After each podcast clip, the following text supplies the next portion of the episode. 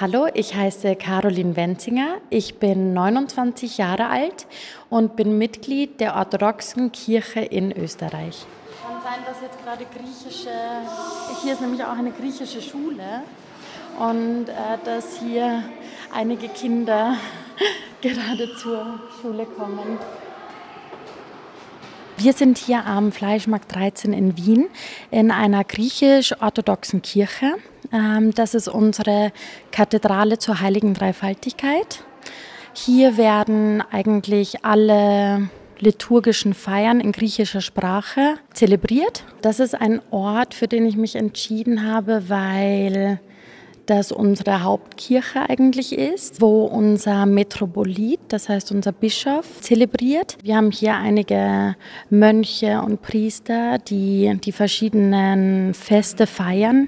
Es gibt ja in der orthodoxen Kirche sehr viele liturgische Feiern. Also der Sonntag ähm, ist nur einer der vielen Gottesdienste. Ganz bekannt ist wahrscheinlich auch die Vespa, der Abendgottesdienst.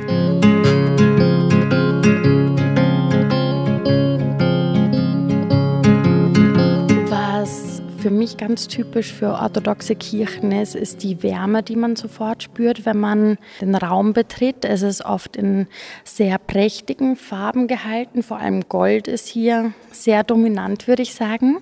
Es gibt einen ganz traditionellen Stil, wie diese Ikonen, also diese Bilder gezeichnet werden, wo eben Gold ein sehr wichtiger Teil davon ist.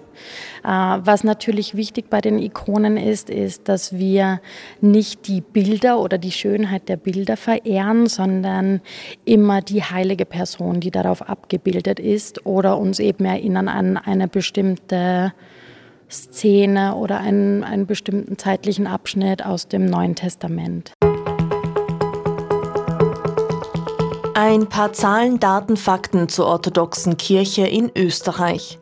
Die orthodoxe Kirche ist in Österreich schon seit dem 18. Jahrhundert eine gesetzlich anerkannte Religionsgemeinschaft und somit Ansprechpartnerin für alle Mitglieder und auch für die Politik.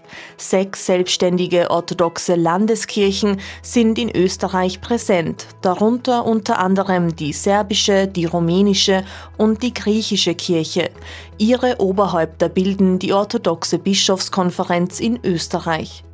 Die Gottesdienste werden in der jeweiligen Landessprache gefeiert, zum Beispiel auf Griechisch, meist in einer etwas altertümlichen Variante, etwa auf Altkirchenslawisch. Die verschiedenen orthodoxen Kirchen haben dieselbe Glaubenslehre und Liturgie und im Grunde die gleiche Struktur. Die Dreifaltigkeit, also Gott in drei Personen, Gott Vater, Gott Sohn und Gott Heiliger Geist, der Tod und die Auferstehung Jesu Christi und die Bibel bilden die Basis für die orthodoxe Theologie. Aus historischen Gründen findet man die orthodoxe Kirche im österreichischen Gesetz unter der Bezeichnung Griechisch-Orientalische Kirche in Österreich. 500.000 orthodoxe Christinnen und Christen leben hier.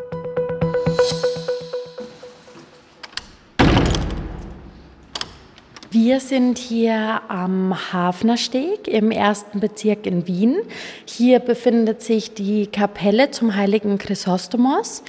Hier feiert die deutschsprachige Gemeinde der orthodoxen Kirche in Wien ihre Gottesdienste. Dieser Ort ist für mich besonders wichtig, ähm, weil ich als Nicht-Griechin dennoch äh, in eine orthodoxe Kirche gehe und wir hier Gott sei Dank die Liturgie und alle anderen Feste auf Deutsch feiern dürfen.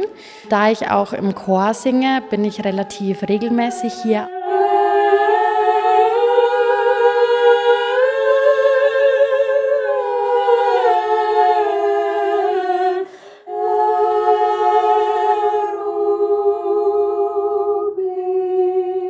Beim Singen im Chor fühle ich mich Gott besonders nahe, würde ich sagen, äh, weil es eigentlich für mich eine große Ehre ist, dass ich die Stimmen der vielen Gläubigen vertreten darf und dass ich die Gedanken der Gläubigen und was sie eigentlich in ihrem Gebet Gott sagen möchten, laut aussprechen darf.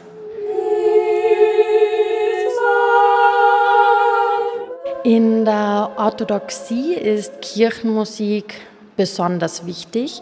Fast alle unsere Texte und Gebete werden eigentlich gesungen ähm, oder auch in einer Art gesungenen Sprechmelodie wiedergegeben. Besonders bei unseren Gottesdiensten ist, dass wir während des gesamten Gottesdienstes eigentlich stehen. Was auch besonders ist, ist, dass wir sehr viele Kreuzzeichen machen während dem Gottesdienst. In verschiedenen Liturgien machen wir teilweise auch große Verbeugungen. Das heißt, wo wir wirklich mit den Knien und mit bis zum Gesicht auf den Boden gehen, um uns ganz zu verbeugen. Sinn im Leben gibt mir definitiv der Glaube, denn für mich ist der Glaube der moralische Kompass, der mich leitet und in einer Welt, die wahnsinnig komplex und schwierig geworden ist, in der es sehr viele Möglichkeiten gibt, verschiedene Meinungen, ähm, verschiedene Weltansichten, ist das für mich der moralische Kompass, an den ich mich versuche zu halten und wovon ich überzeugt bin, dass er, dass es der richtige Weg ist, um ein möglichst guter Mensch zu sein.